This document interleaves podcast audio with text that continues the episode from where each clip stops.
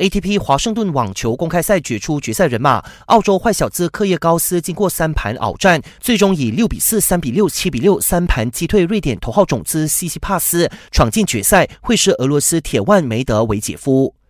曼城签约坎塞洛只差一步。根据报道，程序军已经同意满足祖云杜斯对后卫坎塞洛的三千五百万欧元要价，外加达尼洛的所有权。目前还剩下一些细节需要处理，相信这笔交易很快就能成型。顺道一提，曼城今晚将在社区盾杯决赛对阵利物浦。要看比赛，晚上九点四十五分，记得留守 Astro 频道八三三的赛事直播。